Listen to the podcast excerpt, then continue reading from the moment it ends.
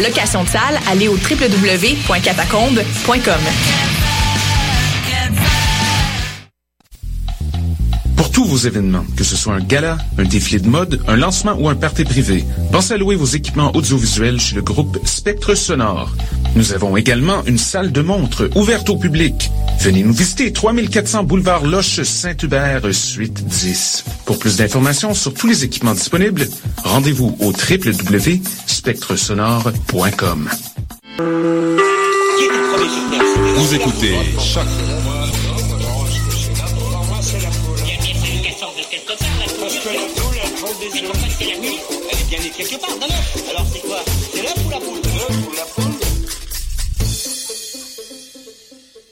Bonjour à vous, chères auditrices et chers auditeurs de Choc, la radio de l'UCAM à Montréal. Vous êtes en ce moment à l'écoute de l'émission scientifique de la station L'œuf ou la poule avec Damien Grapton et moi-même Karine Mona. Le 27 juillet dernier, nous vous parlions de plancton avec Nicolas Fortin Saint-Gelais, étudiant au doctorat à l'UCAM. Et on revenait sur l'expédition scientifique du voilier Tara dans les océans. Et aujourd'hui, nous avons la chance d'avoir ici avec nous en studio euh, Christian Sardet, biologiste au CNRS en France, en tout cas biologiste émérite, euh, professeur émérite euh, en France, avec son fils Noé Sardet, réalisateur et je dirais photographe pour ce qui nous concerne aujourd'hui euh, dans le projet des, des Chroniques du Plancton, la société de production Parafilm ici à Montréal. Alors bonjour Christian. Bonjour. Et bonjour Noé. Bonjour, bonjour. Salut Damien. Bonjour Karine. Alors, pour commencer la présentation de nos invités avant de, de, rentrer dans le vif du sujet, donc Christian Sardet, comme je viens de le dire, vous êtes directeur de recherche émérite au CNRS, à l'Observatoire océanologique de Villefranche-sur-Mer, au laboratoire de biologie du développement. Et pour ce qui est de Tara Océan, vous êtes cofondateur et coordinateur de cette expédition. Alors, pour revenir dans votre historique, vous avez réalisé votre doctorat aux États-Unis, si je me suis bien renseignée, à l'université de Berkeley, puis rejoint le centre de génétique moléculaire de Gif-sur-Yvette à l'époque, et pour votre post-doctorat. Et donc depuis, comme je viens de le dire, euh, vous, êtes, vous étiez au, au CNRS euh, en France, à Villefranche-sur-Mer. Vos recherches étaient portées sur la fécondation et le développement des embryons. -hmm. Et vous êtes aussi reconnu, et c'est comme ça aujourd'hui, je pense que grâce à ça qu'on s'est contacté, vous êtes aussi reconnu pour vos différents projets de diffusion du savoir, qui vous a valu d'ailleurs un prix, le prix européen pour la communication des sciences de la vie, euh, décerné par l'EMBO. Et depuis 30 ans, vous réalisez des films, des dessins animés, alors euh, j'aimerais bien les voir d'ailleurs, et de, des livres, dont un sur le, sur le plancton. Et vous avez initié le projet des chroniques du plancton, dans le but de faire partager, comme on l'a déjà mis sur Facebook grâce à l'exposition photo, cette beauté de ces micro-organismes et leur, euh, j'allais dire, leur étrangeté et leur diversité. Euh, et voilà. Pour le livre, pour le citer dès, dès, dès maintenant, vous l'avez publié chez Ulmer, donc Plancton aux origines du vivant. Alors, je continue avec Noé et promis, après j'arrête de parler. Euh, donc, Noé Sardet, vous êtes réalisateur, producteur et cofondateur de la société de production Parafilm basée ici à Montréal avec Sharif Mirchak. Et c'est une compagnie de production, euh, donc c'est ça, j'ai déjà dit à Montréal. Et vous êtes aussi euh, photographe. Vous réalisez donc des documentaires. J'ai vu aussi des courts métrages de fiction, des animations, etc. Et vous avez des projets en cours dont, dont on parlera. Et en juger par vos différentes productions, on dirait bien que la nature vous inspire beaucoup. J'imagine qu'il y a peut-être une histoire de, famille sans vouloir euh, conclure hâtivement. Et comme chaque deux semaines, Marion Spé, fidèle au poste, nous parlera de sa chronique d'actualité des sciences, du lion Cécile et de Boa Constrictor. En attendant, on va écouter une musique qui s'appelle Le cycle de la vie et j'en suis sûr, vous reconnaîtrez tous.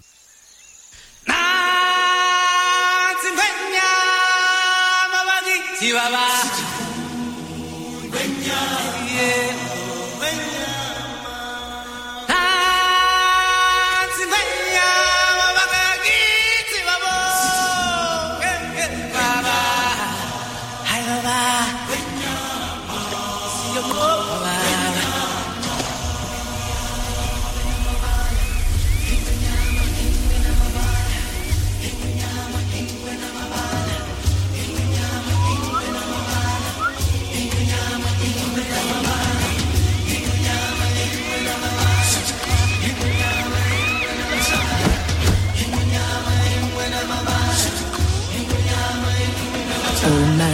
Vie sur la planète, ébloui par le Dieu soleil. À l'infini, tout éveille aux merveilles de la terre qui t'attend et t'appelle. Tu auras tant de choses à voir pour franchir la frontière du savoir. Recueillir l'héritage qui vient du fond des âges dans l'harmonie d'une chaîne d'amour. C'est l'histoire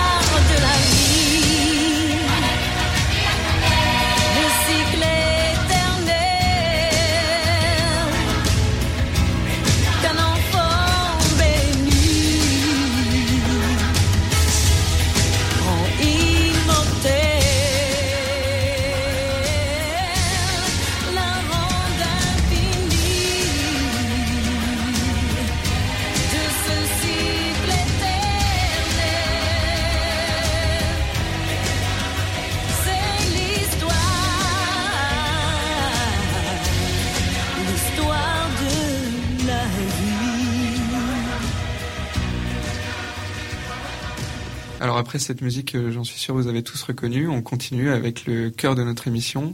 Mais avant ça, Marion Spey. Bonjour à tous. Alors à moins que vous n'ayez été coincé dans une grotte ou que vous n'ayez visité, euh, je sais pas, les fins fonds de l'Arctique ces derniers jours, j'imagine que vous n'avez pas pu manquer cette information. Cécile, le célèbre lion du parc de Wangé au Zimbabwe, connu pour sa crinière noire, a été abattu début juillet. Et on sait qui est son bourreau, Walter Palmer, un dentiste américain, adepte de la chasse aux animaux sauvages, qui a déboursé pas moins de 55 000 dollars pour s'offrir la tête du roi lion. Pire encore, la chasse étant interdite dans le parc national de Wangé, les deux guides qui, accompagnaient euh, notre ami Palmer ont attiré le pauvre Cécile hors du territoire à l'aide d'une carcasse d'animal avant de l'abattre dans les règles, entre guillemets. Oui, mais voilà, Cécile portait un collier GPS et Mr. Palmer a tout de même pris sa photo avec son trophée, trophée protégé donc. La chasse est permise dans plusieurs endroits, et notamment au Zimbabwe, mais pas dans le parc de Wangé comme vous l'aurez compris. Mais elle est aussi permise en Afrique du Sud, par exemple, en Namibie ou encore en Tanzanie. Et ça rapporte des millions de dollars, même si j'allais dire, bien sûr, les fonds n'atteignent pas toujours les communautés locales. Alors c'est une activité lucrative qui permet notamment de financer l'entretien des parcs naturels ou autres zones protégées. Alors on en vient à une question difficile à poser dans ce contexte. La chasse au lion serait-elle dans certains cas un mal pour un bien à méditer? Revers de la médaille quand même, la chasse est en cause dans quelques 66% des décès de lions mâles. Et ça c'est Marion Valex qui le dit, une écologue du CNRS et chercheur à l'université d'Oxford qui travaille notamment sur les lions de Wangé. Et il y a un hic quand même avec la mort d'un lion mâle, euh, c'est les répercussions que ça peut provoquer au sein de sa troupe. Il faut savoir que chez les lions, un ou plusieurs mâles dominent un groupe.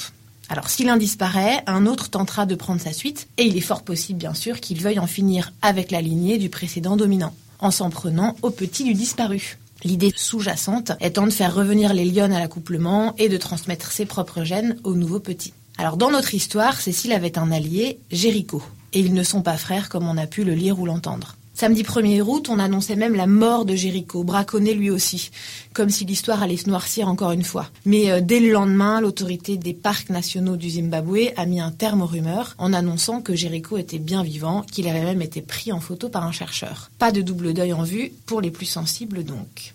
Alors la crainte, c'est que Jéricho s'en prenne à la lignée de Cécile. Mais a priori, il n'en est rien. Il s'avère même au contraire que pour l'instant, Jéricho protège la vingtaine de bébés lions. Quand même, pour suivre l'affaire de près et pour tenter de mieux comprendre euh, les répercussions que pourrait avoir la mort de Cécile sur, la harde, les lionnes vont recevoir un collier GPS. Alors vous l'aurez compris, le meurtre de Cécile a fait un véritable tollé médiatique, le hashtag Cécile de Lion étant l'un des plus populaires ces temps-ci. Donc ça a été en fait une sorte de mise au pilori, une humiliation publique pour son bourreau. Bon après, voilà ce qui arrive quand on ne respecte pas les règles. Alors euh, le Zimbabwe a demandé l'extradition de notre cher Walter, tandis que les deux guides du parc devraient être jugés pour braconnage. Mais l'affaire Cécile, j'imagine que c'est que le sommet de l'iceberg. Exactement, et ça, il faut bien se rendre compte aussi. C'est d'ailleurs ce que dénonce un documentaire qui s'appelle Blood Lions et qui a été présenté le 22 juillet à Durban, au Festival international du film. Alors, euh, on apprend dans ce documentaire qu'en Afrique du Sud, les lions sont élevés pour être chassés. Pire, on parle de chasse en boîte ou de chasse en cage. Ça, ça veut dire quoi? Ça veut dire que pendant cette chasse-là, les lions ne peuvent pas fuir. Donc bon, ça devient un petit peu facile. On compte quand même entre 6 000 et 8 millions qui vivraient en captivité, en cage ou au moins en milieu confiné. Profit oblige, en plus, les lionceaux sont retirés très tôt de leur mère. Donc l'idée, c'est que celle-ci euh, soit prête à avoir de nouvelles portées euh, rapidement. Alors tous les ans, on compterait près de 800 mises à mort dans les enclos de chasse. Ça n'est pas illégal. Alors c'est pas illégal tant que les lions sont nés en captivité ou qu'ils ne reçoivent pas de tranquillisants avant la chasse. Alors il existe même un catalogue pour choisir celui qu'on veut chasser. Des Américains, des Européens et des gens d'ailleurs, d'ailleurs, sont prêts à payer entre 7 000 et 30 000 dollars pour ramener un trophée à la maison. Et en Asie, c'est plutôt les os de lion, euh, supposés euh, porteurs de vertus médicinales, qui attirent. Alors, histoire de ne pas se limiter à une indignation, certes forte, mais sûrement passagère, choisissons de médiatiser Blood Lions et de faire connaître cette industrie atroce. Je vous invite d'ailleurs à aller voir le site www.bloodlions.org. Merci Marion. Et maintenant, on continue avec un autre type de chasseur qui n'utilise ni l'arc ni les tranquillisants. Ce sont les boas. Exactement. Un autre sujet un petit peu plus léger pour, euh, pour terminer. Donc ça concerne, comme tu l'as dit, les serpents. Et aux surprises, contrairement à ce qu'on pensait, ça n'est pas en étouffant ses proies que le boa constricteur les tue. Mais alors, comment fait-il, allez-vous me demander Eh bien, des chercheurs américains ont publié une étude dans la revue Journal of Experimental Biology et montrent que la mise à mort du constricteur est encore plus efficace que l'asphyxie. Les chercheurs ont remarqué que quand le boa s'attaque à un rat, celui-ci meurt plus rapidement que s'il s'était fait étouffer. Le secret est donc ailleurs. Pour en savoir plus, les scientifiques ont examiné la fonction cardiovasculaire des rats anesthésiés avant, pendant et après l'attaque d'un boa. Alors les résultats, c'est que la pression artérielle des rongeurs diminue de moitié en 6 secondes et que ça entraîne une baisse de la fréquence cardiaque en une minute. Donc à la fin de la constriction, 10 rats sur 11 présentaient un grave dysfonctionnement cardiaque. Conclusion, c'est donc par arrêt circulatoire que le rat décède. Le boa coupe l'arrivée du sang dans les organes vitaux et le prive d'oxygène. Voilà, vous savez tout. Bon vent et à dans 15 jours. Merci Marion. Vous écoutez Choc pour sortir des ondes.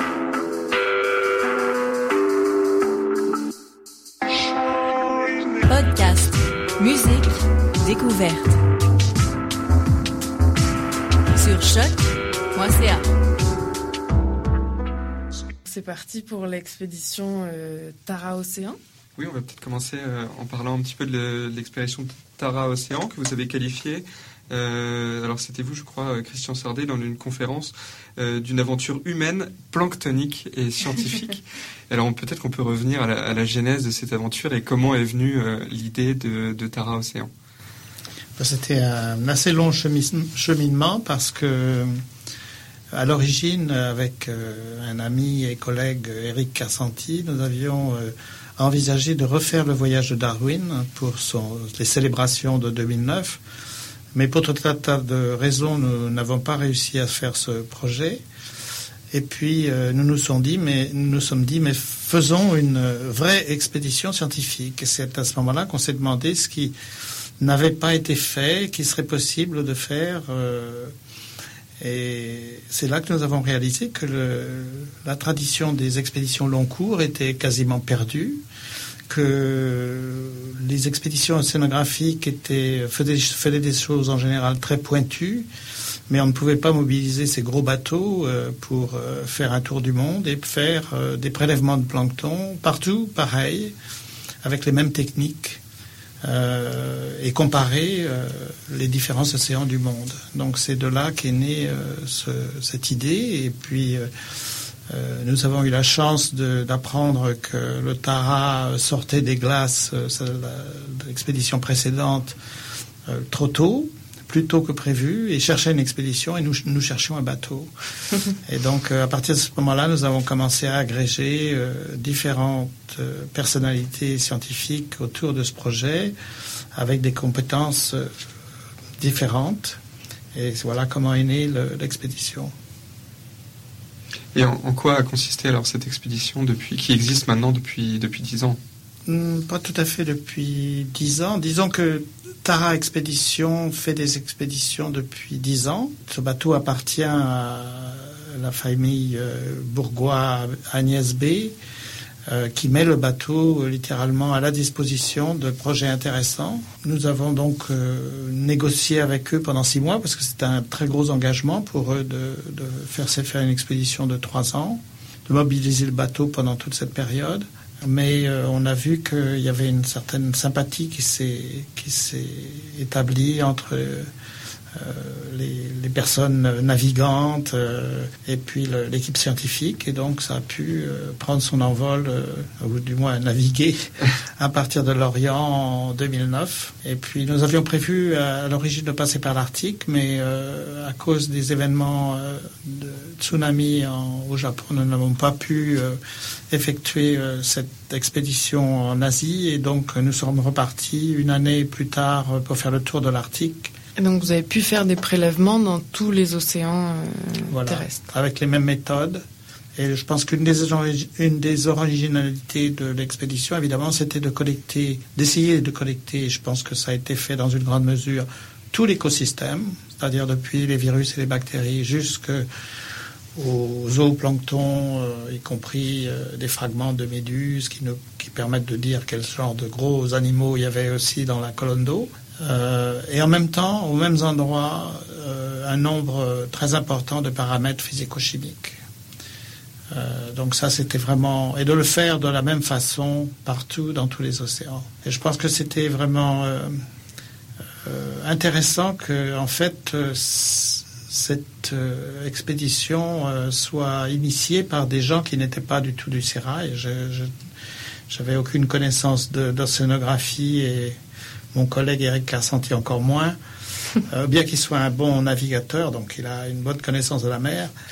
Euh, mais euh, c'est ce qui nous a permis, je pense, de partir sans trop d'idées préconçues et de mobiliser aussi les personnes qu'il fallait pour faire ces analyses ambitieuses de génomique et d'imagerie automatisée en particulier. Donc on était mieux placé en tant que biologiste cellulaire, évidemment, pour faire ce genre de travail que les océanographes. Mais on a su coopter euh, des, des océanographes courageux qui, qui ont rejoint l'expédition. Courageux, je dis courageux parce que euh, au début du projet, particulièrement, on a été très critiqué par la communauté océanographique euh, pour différentes raisons. D'abord parce qu'effectivement, nous étions des, des ignorants. Et puis parce que effectivement le- l'expédition a quand même été financée moitié privée, moitié publique. Et puis on allait aussi contre un dogme qui est qu'on ne fait du très bon travail que sur des gros bateaux. Et ça s'est révélé euh, être euh, faux. On peut, on peut faire de très bonnes collectes euh, sur un relativement petit bateau. Alors justement, av- avant de revenir au projet de communication qui, qui, vous lie à, Néo Sardet qu'on qu'on a invité aussi aujourd'hui, on va peut-être parler un petit peu de ce travail qui a eu lieu sur Tara. Et euh, est-ce que vous pouvez nous en, en- nous en dire plus sur ces euh, articles qui ont été euh, publiés suite aux collectes de données de Tara? Vous l'avez dit à travers tous les océans du monde de la même manière. Ça, c'était Oui. vraiment quelque chose de nouveau. Donc effectivement, c'est la difficulté du projet, c'était cette énorme quantité de données, puisqu'on a collecté, je crois, autour de 30 000 échantillons. Ça a pris un petit peu de temps quand même après le- l'expédition pour euh, sortir les premières euh, données, et les laboratoires avaient différentes euh, spécialités. Il y avait des laboratoires spécialisés dans les virus, etc. Donc tous ces laboratoires ont travaillé ensemble pour cons- construire ces, articles à partir des résultats qui sont été ob- obtenus surtout par le génoscope qui a joué un très très grand rôle dans ce projet puisqu'il y avait quand même un séquençage massif et on peut dire que l'océan est le probablement après l'intestin euh, deuxième euh, deuxième écosystème au niveau microbien qui a été vraiment caractérisé. Donc on peut même se permettre de, de comparer la complexité de, de la population microbienne dans un, un intestin et dans l'océan. Donc c'est c'est un des articles. Et un des résultats euh, majeurs vous a permis de conclure que les changements climatiques ont une incidence sur la composition du, plancton. Dites-moi si je me trompe. Oui, il est vrai que lorsque des corrélations, des analyses de corrélation ont été faites euh, par, des, par des gens qui étaient très qualifiés pour faire ça, parce qu'ils avaient déjà une bonne expérience dans ces domaines-là, en utilisant ces métadonnées, ce qui ressort, euh, c'est que la température est, la- est le facteur principal physico-chimique qui, qui permet presque de prédire au niveau microbien, par exemple, euh, le- ce, ce qu'on va trouver comme, euh, comme mélange d'organismes et surtout au niveau de, des fonctions qui sont assumées par ces organismes. Euh, on- Lorsqu'on a conçu l'expédition, on avait une autre, on pensait que les facteurs physico-chimiques auraient une bien plus grande, euh, un bien plus grand impact. Et on a été relativement surpris que, en fait, c'était surtout des relations entre les organismes qui, qui semblaient euh, façonner l'écosystème. En tout cas, cette importance de la température, donc ça, ça, ça nous fait tout de suite penser au, au changement climatique. Bien Et, sûr, euh, bien sûr. Et ça, ça, ça nous lie un petit peu à ce qui va se passer pour la suite de Tara jusque- jusqu'en décembre 2015. Et là, euh, l'idée qu'a eu donc l'équipe de Tara Expédition, c'était de, de peser un peu sur les discussions qui vont avoir lieu à Paris et euh, de rappeler euh, à, à tout le monde l'importance du plancton et des océans en général dans le, dans le réchauffement climatique. Est-ce que vous pouvez nous dire un petit peu ce qui va se passer pour Tara d'ici décembre 2015 Alors, je crois que l'idée, c'était de se rendre hein, jusqu'à Paris pour assister à la COP21 et Bah, peser directement sur. Actuellement, Tara est au Groenland et ensuite va revenir en Europe, euh, va aller jusqu'en Suède et en Angleterre pour faire de la communication autour justement de, de ce, de ce sommet euh, sur le climat. Euh, et les, les personnes de Tara Expédition en particulier euh, et les scientifiques euh, de l'expédition ont été très, très actifs pour que le problème des océans au niveau du climat soit, soit vraiment pris en compte, euh, ce qui n'était pas très, ce qui n'était pas une des choses prises en compte vraiment de façon majeure. Euh, L'océan, c'est un des grands régulateurs du climat, sinon le grand régulateur du climat. Et donc, il faut que les gens comprennent ça. C'est très important de savoir ce qui va se passer en particulier avec le plancton, avec les zones acides, avec les zones euh, euh, appauvries en oxygène euh, parce que ça va, ça va avoir des retentissements considérables sur le climat. Sans compter la- l'augmentation du niveau des mers et d'autres facteurs qui peuvent aussi causer des, migrations de population considérables. Donc, il y a eu vraiment un effort important de, de- l'équipe Tara Expédition et Tara Océan pour que ces, domaines-là soient vraiment mis en avant au, au cours de la conférence. Et en particulier, évidemment, ça pose la question de la protection des aires de la haute mer. Euh, voilà. Évidemment, il y a, là, il y a, il y a un enjeu considérable. Et une des façons pour influencer ces futures euh, décisions, c'est de donc de diffuser tout ce que vous avez pu voir, tout ce que vous avez pu euh, étudier. Et donc pour ça, on peut peut-être euh, passer à vos projets de diffusion du savoir. Et comme on l'a déjà dit et redit, je dirais même, euh, on a parlé des chroniques du plancton. Mhm. Nous allons écouter une de ces chroniques du plancton avec la voix de Sacha Bollet. Vient du grec planctos, qui signifie errer. Le plancton, c'est donc une collection d'organismes qui se laissent porter par les courants. Du minuscule virus aux plus longs animaux du monde, les siphonophores, en passant par les algues microscopiques et le krill. Certains dériveront toute leur vie, comme ces salpes, D'autres ne restent dans le plancton qu'à l'état d'embryon ou de larve, comme les mollusques et les poissons, qui une fois devenus adultes se fixent ou nagent librement. Le plancton joue un rôle important dans la vie des humains. On pourrait dire par exemple que nous respirons grâce à lui. Certaines espèces, en produisant de l'énergie par photosynthèse, génèrent de l'oxygène et absorbent du gaz carbonique. Résultat, l'air que nous respirons est renouvelé. Le plancton est aussi un grand pourvoyeur d'énergie fossile. Depuis plus d'un milliard d'années, il se dépose au fond des océans en mourant et cette couche de sédiments fossilisés produit le si précieux pétrole. Enfin, le plancton nous nourrit. Il constitue la base de la chaîne alimentaire où les plus gros mangent les plus petits. Poisson. Vous venez d'entendre la chronique d'introduction sur le plancton avec Sacha Bollet.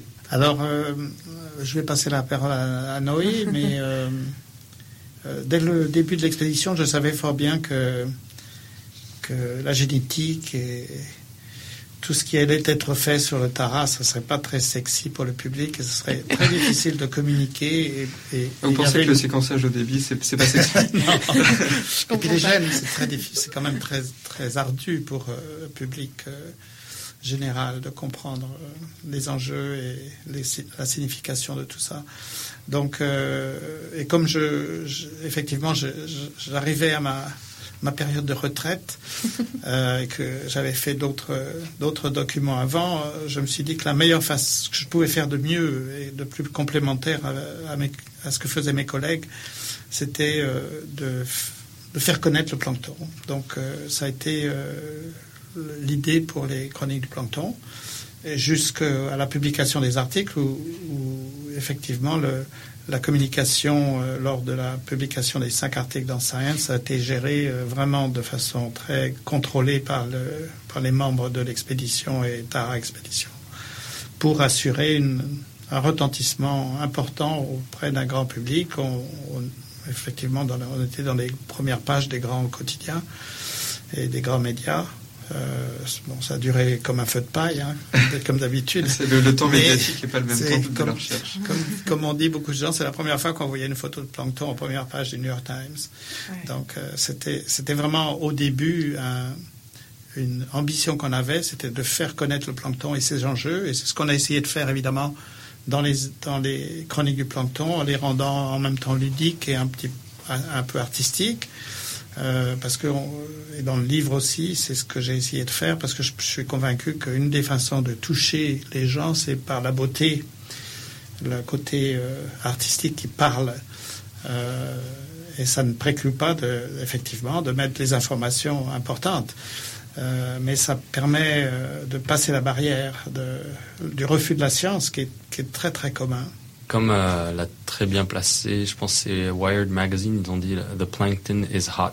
C'est c'est en anglais, hein, ça veut dire le, le plancton est devenu euh, vraiment, euh, est vraiment, est vraiment sexy, ou je, je sais pas comment le traduire exactement, mais disons que c'est euh, cette intention de mettre le plancton comme une une chose très importante dans les médias, ce qui est c'est essentiel de montrer la la richesse et la et l'importance de, de, la nature qui nous entoure. Et donc, je crois que au niveau des chroniques du plancton, c'était vraiment une, une démarche euh, presque, je dirais, encyclopédique dans le sens où on a, pendant des années, on a, on a systématiquement filmé, photo, photographié des espèces. Dès qu'on avait des nouvelles, des nouveaux spécimens, des nouvelles espèces, on, on capturait ça et on l'archivait, on l'archivait, on l'archivait jusqu'au moment où il a fallu, il fallait construire des histoires.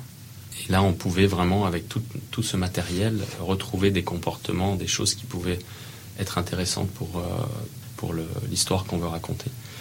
Et c'est, je pense que c'est cette démarche qui nous a permis de, de regarder très très très euh, finement comment ces organismes sont faits, leur, toutes leurs traits euh, physiques, Leur et stratégie. également, euh, oui, leur, leur comportement, effectivement, comment ils, ils réagissent dans des situations. Et pour revenir un petit peu à ce que vous disiez sur le changement climatique et l'impact que ça pourrait avoir, que ça va avoir, effectivement, euh, on, peut, on, l'a, pu l'observer à petite échelle, euh, je dirais, dans nos boîtes de pétri, où euh, effectivement, si on ne fait pas attention à la, à la température de, de l'eau de nos échantillons, les, les organismes euh, ont beaucoup de mal à survivre.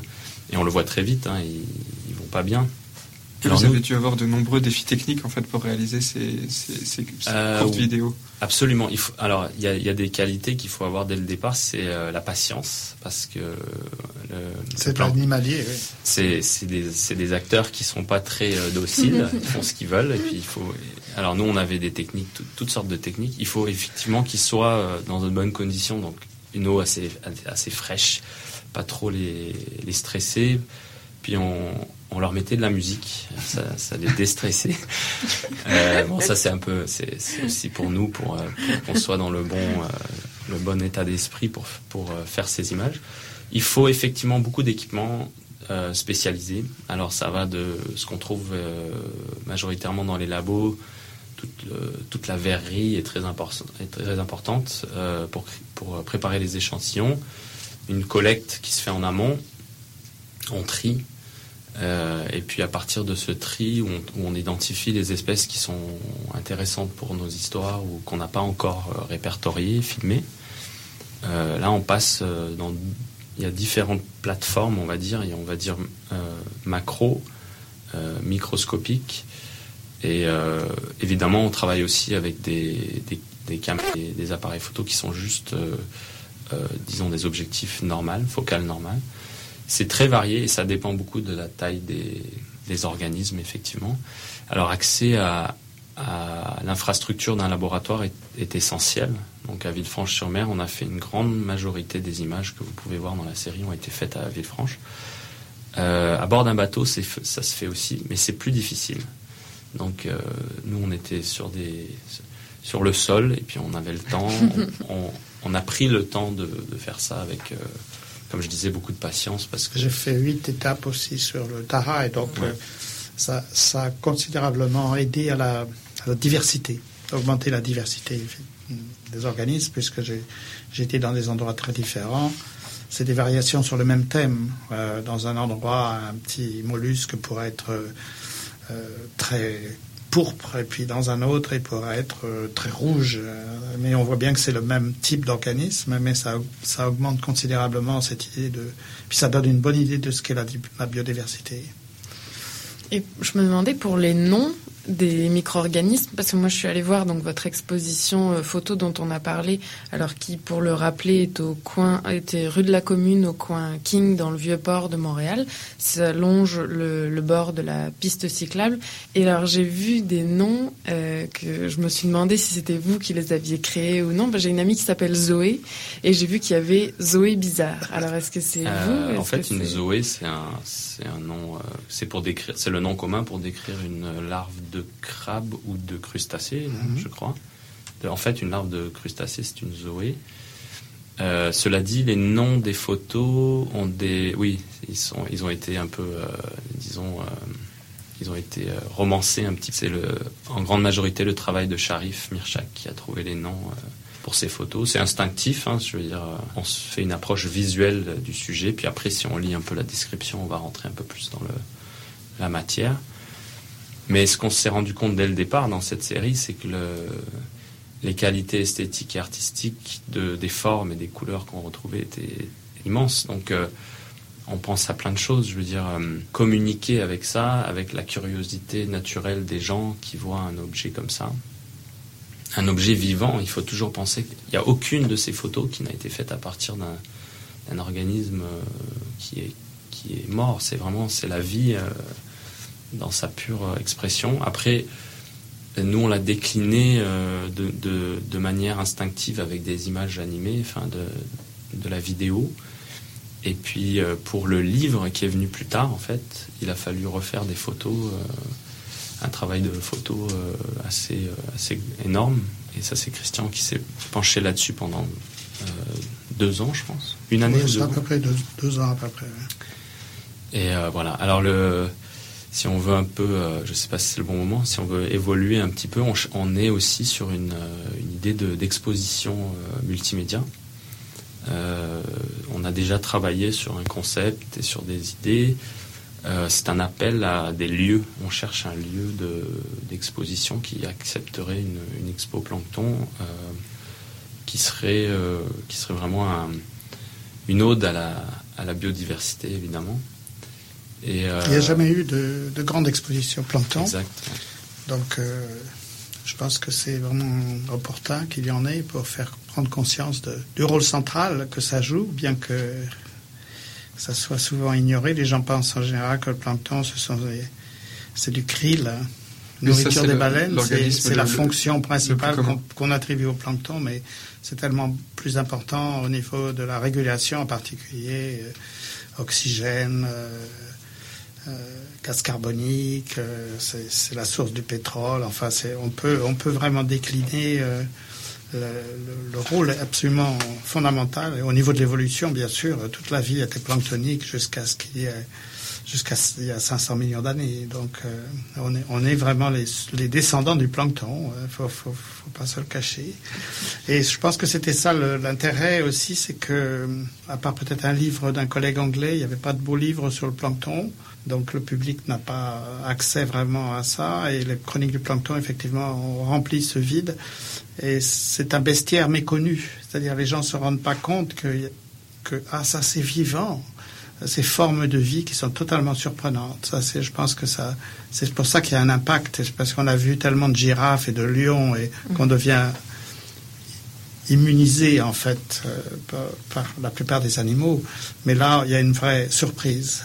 Je pense que c'est ce qui m'a en effet le plus marqué avec l'exposition photo, c'est ces photographies avec les légendes qui disaient que c'était soit des animaux, soit des végétaux.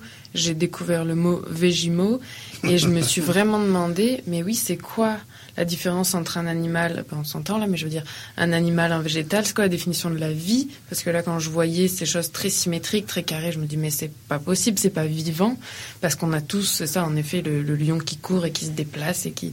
Et donc oui, ça m'a fait poser question euh, Ouais, je pense que c'est ça. En fait, il faut se rendre compte que le, si on veut parler de biodiversité, la vraie biodiversité, c'est le plancton. Parce qu'à part les plantes terrestres, toutes les branches de l'arbre du vivant ont des représentants dans le plancton. Une moule, avant d'être fixée sur un rocher, elle vivra pendant quelques semaines dans le plancton en tant que larve et embryon, souvent plusieurs formes d'ailleurs euh, qui vont se succéder. Euh, et donc, euh, c'est la biodiversité dans, dans toute son, sa splendeur. Oui, c'est aussi le point méconnu du plancton, c'est qu'on peut être transitoirement faire partie du plancton. Il y a énormément de larves qui sont dans Absolument, le absolument. Euh, Je voulais revenir sur, sur les vidéos. Les vidéos, elles sont euh, disponibles sur un site internet en licence Creative Commons. Donc c'est une licence libre. Est-ce que ça, c'était une volonté de votre part vraiment d'avoir des vidéos qui sont euh, euh, disponibles en licence libre d'un point de vue éducatif, en plus de la, toute la dimension artistique, avec ces organismes qui sont évidemment très photogéniques euh, Et C'est en fait euh, tout simplement parce que c'est un, c'est un projet financé euh, par le CNRS. On n'avait pas vraiment de billets de diffusion. On voulait le, donner au public euh, de manière simple puis accessible. Euh, C'était beaucoup utilisé dans le, pour, évidemment euh, pour la communication d'expédition. Ceci dit, on a des demandes de- de- d'images euh, d'un peu partout dans le monde parce qu'on a euh, effectivement beaucoup de séquences qui sont nouvelles, inédites. euh, et ça, c'est géré par le CNRS qui est propriétaire des images avec les droits habituels. Mais les chroniques du plancton, effectivement, sont, sont utilisables partout. Aussi pour l'éducation, c'est important que les gens puissent simplement euh, le, le télécharger, le, le montrer en classe sans avoir à, classe. Signer des contrats, des choses comme ça. Creative Commons pour ça est très, bien. Moi je pense que ça a été un- une très bonne chose de le, rendre public ou euh, libre de droit euh, sur Internet. C'est une diffusion euh, honnête, c'est de l'information et du savoir qui, de- qui devrait être accessible à tous. Je voudrais juste mentionner qu'on a fait un spin-off, comme on dit, une série annexe, avec une amie productrice de TED qui s'appelle Tiernitis, qui est une série qu'on a faite plus pour la plateforme euh, TED. Donc TED, c'est les conférences en ligne. Ils ont un côté éducation, éducatif, qui est intéressant. Puis on a fait avec une petite série qui là a été euh, qui a été soumise en festival et primée. Donc euh, on a eu par Et qui a exemple été euh, beaucoup regardé. On en est, je crois, à oui, peu près un million de vues. Pour, euh, ça s'appelle The Secret Life of Plankton. Et donc, comme on l'a dit en introduction, ces chroniques du plancton ont été réalisées par vous parce que vous êtes euh, spécialiste de l'image, j'allais dire. Vous êtes donc réalisateur, producteur. Je, je m'adresse à, à Noé. Et vous faites, vous avez fondé la société de production Parafilm. Et donc, bah, grâce à ces chroniques du plancton, je suis allée voir un peu de, de quoi il s'agissait. Et donc, vous faites, entre autres, beaucoup de documentaires. Peut-être vous pourriez nous en dire plus sur vos projets. euh. Oui, alors ben, euh, Parafilm, c'était un rêve. euh, quand je suis arrivé au Québec il y a huit ans, j'avais, ce rêve de, de créer un studio de production. Et puis j'ai rencontré Sharif Mirchak qui avait des objectifs très similaires. On était tous les deux des plongeurs, on avait tous les deux une vision assez. on voulait faire de, de- des, des films avec du contenu et quelque chose qui avait du sens euh, par rapport à l'environnement, à la nature. En fait, on peut appeler ça un peu des films aventures. Euh, au même titre que des expéditions seraient la partie aventure d'un projet scientifique. Les films aventures, c'est un peu la, même chose où on part, euh, part pendant plusieurs semaines, voire plusieurs mois, creuser un sujet au, point où on le connaît assez bien pour pouvoir en faire une histoire euh, et le transmettre au public. Euh, c'est des projets qui sont assez longs, je dirais. hein. Comme un projet scientifique, euh, je veux dire, euh, ça peut durer euh, deux à cinq ans. Euh, il faut prendre conscience que c'est très difficile de, financer aussi ces projets. C'est dans la durée, donc euh, on fait on fait pas que ça. On, fait d'autres projets en parallèle qui permettent aussi de, de faire fonctionner Parafilm. Les projets éducatifs ont beaucoup de sens aussi pour nous parce qu'on aime beaucoup transmettre euh, aux plus jeunes. Euh, à bord du Tara, on a tous les deux, Sharif et moi, été invités à bord du Tara euh, dans le cadre de Tara Méditerranée, qui était plus un, projet sur la pollution microplastique en Méditerranée. On avait une mission de, de même chose de documenter, de faire de l'imagerie, des photos aussi, des, des photos systématiques des échantillons de plastique qui étaient collectés. Et dans ce cadre-là, par exemple, beaucoup de contacts avec le- les écoles. Énormément de- d'enfants sont invités à bord et on, fait des présentations, on leur explique ce qu'on fait. euh, et c'est ça aussi, cette, idée de, de pouvoir euh, euh, influencer des gens par la beauté des images et simplement par cette, cette, euh, cette approche qui est de, de regarder avec un, un objectif, regarder derrière l'objectif et avoir ce recul du cinéaste en quelque sorte.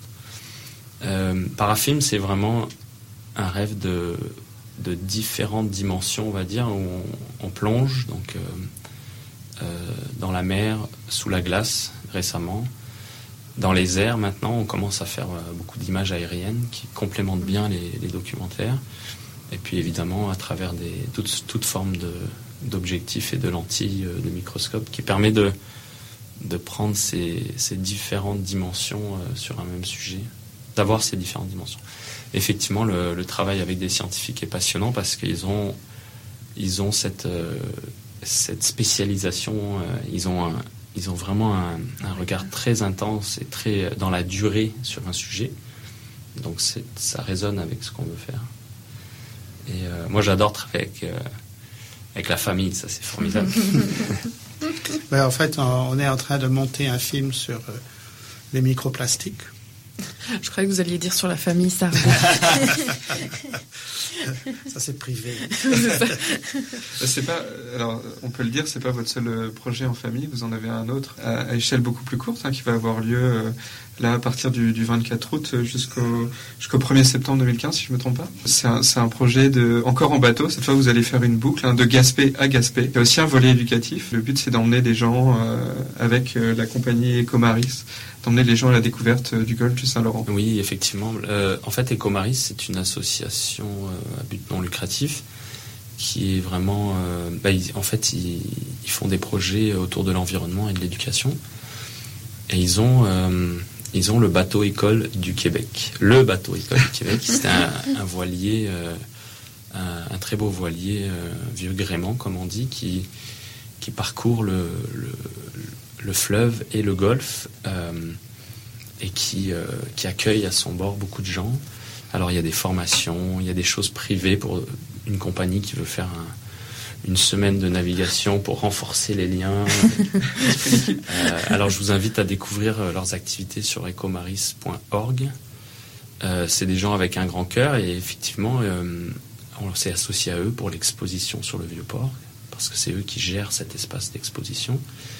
Et puis dans le même dans le processus, on s'est dit ça serait fou de, de partir ensemble et de, de voir où on peut aller. Euh, dériver. Alors c'est Simon Paquin, le, le capitaine et, et aussi le, le, le dirigeant de, de Ecomaris qui nous, qui nous a dit on va errer comme du plancton euh, pendant une semaine, on va voir où ça va nous emmener.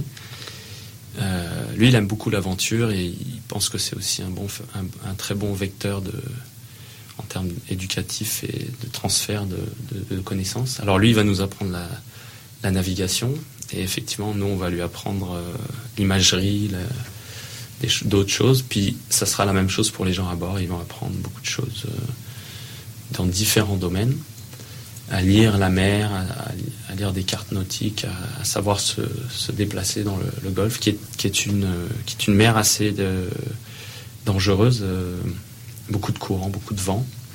On espère qu'on aura des conditions adéquates pour faire de l'image, mais puis on va suivre aussi le- la migration des baleines qui, qui sont à la recherche du plancton, donc euh, on va être euh, Comme vous, finalement. voilà. comme- Puis euh, les images générées, c'est la même chose, c'est pour des pro- c'est pour des choses qui s'en viennent. euh, On a un projet de film long métrage euh, qui pour l'instant n'a pas vraiment décollé. On fait un appel à tout producteur aventureux. Effectivement. Euh, mais ça fait quelques années maintenant euh, qu'on pense, euh, non, je pense qu'on a des bonnes histoires et, et ça n'a jamais été fait. Euh, il y a eu beaucoup de films sur les, sur les organismes marins, mais pas vraiment de films centrés sur, sur le plancton. Et pour l'expédition avec euh, donc le, le voilier des Comaris, donc on a dit ok de, de Gaspé à Gaspé, mais alors vous allez aller jusqu'aux îles de la Madeleine. Oui, c'est ça. L'objectif, c'est de faire un peu le tour des îles de la Madeleine.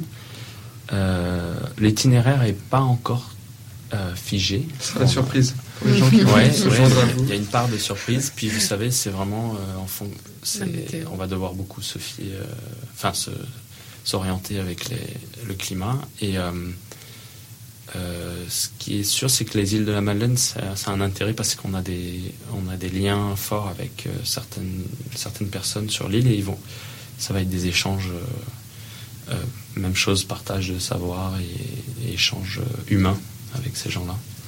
Et donc cette expédition est vraiment proposée, euh, j'allais dire, à tout le monde, donc aux étudiants, aux plongeurs, aux photographes, aux scientifiques, mais aussi aux curieux qui veulent apprendre un peu plus de la biologie, de l'écologie euh, marine, entre autres, et aussi développer ce sens dont on a beaucoup parlé, ce sens artistique et leurs compétences euh, en photographie, en prise de vue, euh, j'allais dire macro, mais, mais micro aussi.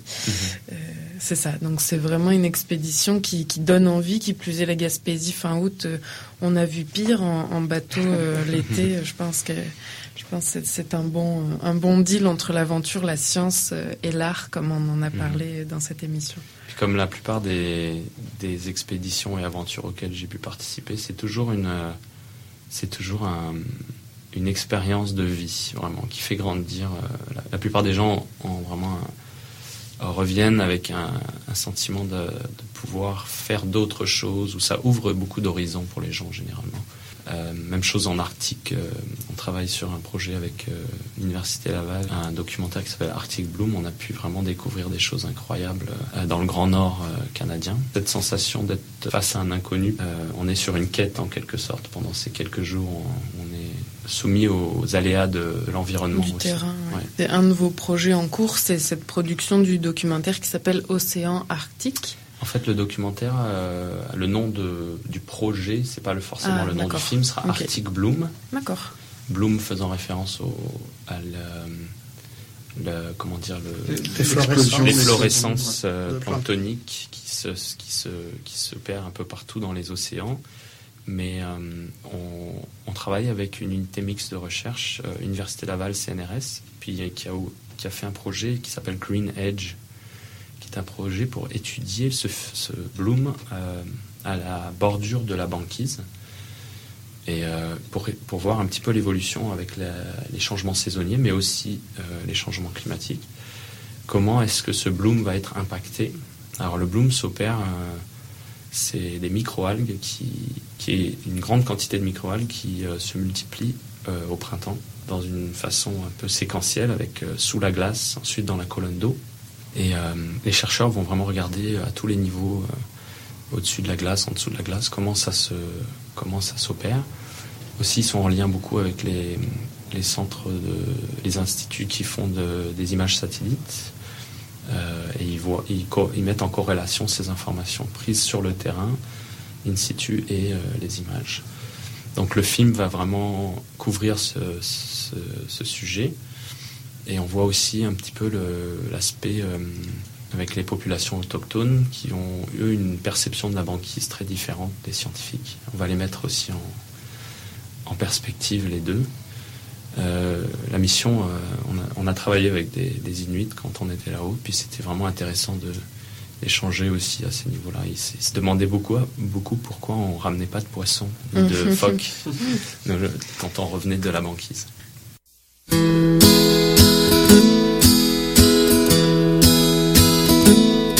Il n'y a plus rien au Roxy depuis quelques mois.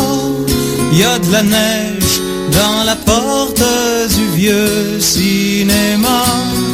Dans la rue, un chien jappe et se prend pour un loup.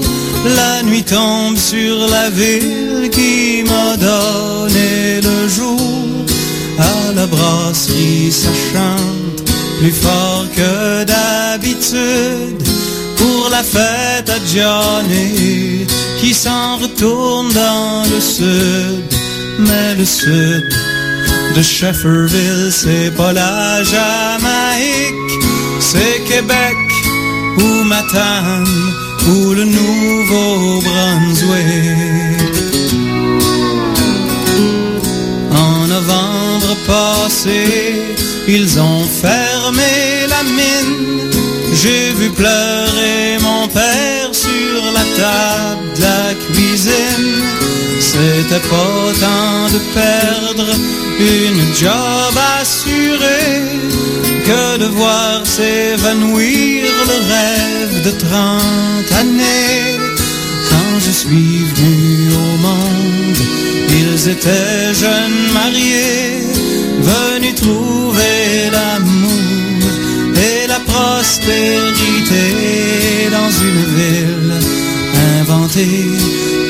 grosse compagnie en plein nord, en plein froid et en plein paradis.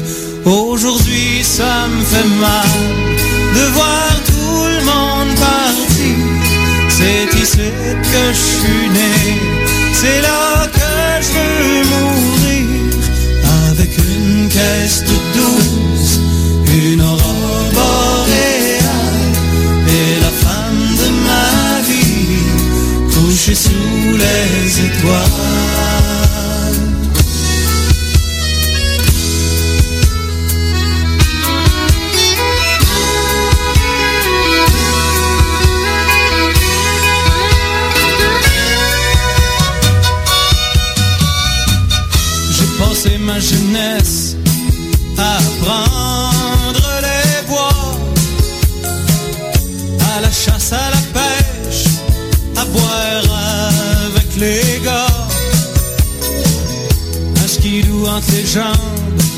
et l'orgueil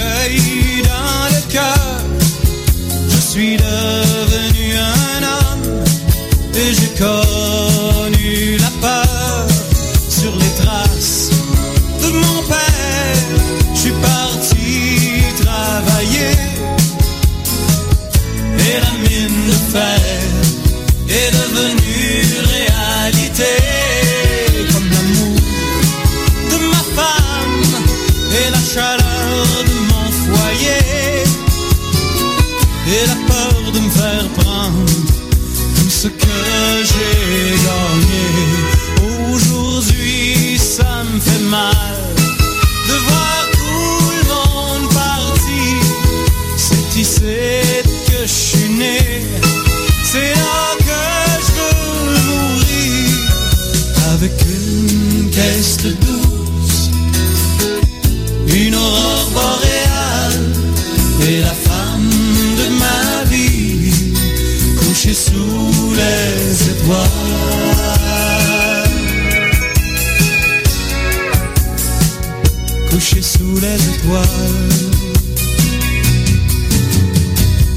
Et au bout de la ligne, c'est l'histoire qui décide si le poids de nos rêves nous entraîne dans le vide.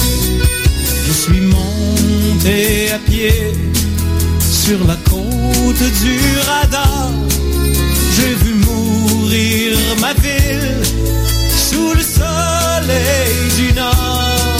C'est pas moi qui peut changer le cours de la vie. qui reste. Je vais partir moi aussi, mais c'est moi qui veux fermer les lumières de la ville lorsque le dernier train partira pour cette île. Lorsque le dernier train partira pour cette île. Les prochains rendez-vous pour vous, donc on, on l'a dit, c'est euh, cette expédition avec Ecomaris fin août. On retrouvera aussi l'expédition Tara en décembre euh, à Paris. Qu'est-ce que ça serait le, le prochain euh, projet de, de famille, justement? Peut-être cinématographique ou une expédition, une aventure scientifique de nouveau? Évidemment, le, le livre continue son, son chemin parce qu'il vient d'être publié aux États-Unis avec beaucoup de, superbes critiques. Euh, il va être publié en allemand, il est déjà publié en japonais, donc euh, effectivement, ça faut continuer à développer ce, cet aspect-là parce que c'est un- une façon de toucher quand même le public. Euh, il y a aussi des, projets de- d'exposition photo, parce que les photos, certaines photos du plancton, je pense, on se, comme celle que vous avez vue euh, sur, le, sur le port de, Montréal, ont euh, bien, bien sont, ont une certaine attractivité. euh, donc il y a une question de faire une exposition à Kyoto dans un festival de photographie qui est, qui est toujours très intéressant. Et puis évidemment, on a parlé de l'exposition, qui pour l'instant est en chantier, mais là de nouveau, c'est très cher de faire des expositions de ce type-là, surtout qu'on la veut itinérante. Ça, c'est pour le volet plancton. Puis il y a, d'autres projets évidemment sur, euh, sur faire des, mais ça c'est plus euh, Parafilm et l'équipe euh, avec Noé de faire les chroniques du sol. Oui, ça c'est un projet. Ben, on vient de commencer, je pourrais dire. On se rend compte très vite en regardant un petit peu au, au niveau des médias, de tout ce qui se passe, qu'il y a une, il y a une prise de conscience en termes d'agriculture et de, euh, du fait que pendant des années, le sol a été euh, malmené euh, grandement. Et on voit des nouvelles initiatives de personnes au Québec, en France, partout, qui, qui veulent pratiquer une agriculture beaucoup plus raisonnée, beaucoup plus qui met en valeur cette biodiversité dans les sols, qui est, qui est très importante. Alors, euh, on va pas s'attarder trop parce que c'est pas le sujet de l'émission aujourd'hui, mais dans le fond, c'est ça, c'est une, euh, un nouveau euh, projet euh, film et éducatif éventuellement, où on pense à web documentaire cette fois-ci, pour, pour montrer l'importance de toute cette, de cette vie. Puis ça va effectivement des, des bactéries aux champignons, aux organismes vivants, insectes et autres, jusqu'aux mammifères, certains mammifères qui vivent dans le sol. Et comment tout ça, ça euh, impacte euh, euh, peut-être en bien la- l'agriculture alternative qu'on voit apparaître aujourd'hui. Ça va être, ça va être un, un film probablement un peu plus engagé dans le sens où on a vraiment un point de vue cette fois-ci sur. Bah, c'est pas qu'on a cette fois-ci on a un point de vue, mais on a, on a une, on a une préférence Une prise de claire pour euh, ce genre de, de, de démarche. culture et de et pour les, les agriculteurs qui ont cette philosophie, disons. Euh, ça ne veut pas dire qu'on va pas montrer l'autre côté, mais euh, c'est- à des fins euh, d'évolution et pour voir une- un futur euh, plus intéressant au niveau de, de ce qu'on mange, hein, finalement. Très important. Très bien, on aura peut-être l'occasion de, de reparler de ça dans, dans une prochaine émission, effectivement. En attendant, on, on peut vous retrouver euh, avec vos différents projets sur Internet. Alors, euh, il y a un site Internet pour les chroniques du plancton. Oui, Euh, c'est planktonchronicles.org.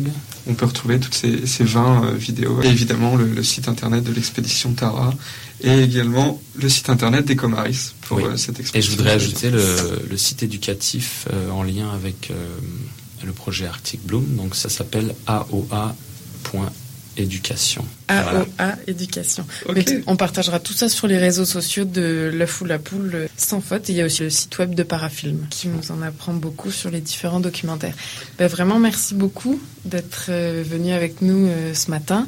C'est un plaisir de vous rencontrer, d'avoir la chance de rencontrer des gens qui étaient sur le Tara. Et à, à bientôt peut-être. Oui, à bientôt. Certainement. Merci. Bonne journée. Merci. Ceci termine notre émission euh, spéciale sur le plancton avec Christian et Néo Sardé. Euh, pour ceux qui voudraient réécouter notre émission d'introduction avec Nicolas Fortin-Saint-Gelais, elle est disponible sur le site de Choc en balado-diffusion. On se retrouve euh, exceptionnellement dans une semaine et pas deux. Et en attendant, vous pouvez nous retrouver sur notre page Facebook et sur notre compte Twitter. L'œuf ou la poule À bientôt. Hakuna Matata. Mais quelle phrase magnifique Hakuna Matata. Quel chant fantastique Ces mots signifient que tu vivras ta vie sans aucun souci. Philosophie Hakuna Matata. Qui était le premier sur Terre? C'était l'œuf ou la poule? Je pense que c'est l'œuf. Il y a bien fallu qu'elle sorte de quelque part, la poule. C'est qu'en fait, c'est la nuit, elle est bien née quelque part. Non. Alors, c'est quoi? C'est l'œuf ou la poule L'œuf ou la poule